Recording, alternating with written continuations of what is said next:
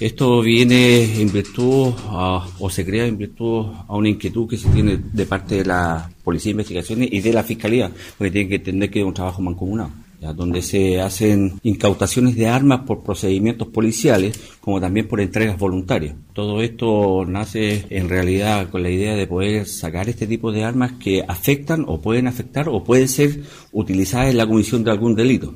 Alrededor de un 30% fueron recuperadas e incautadas por procedimientos policiales de diversas índoles.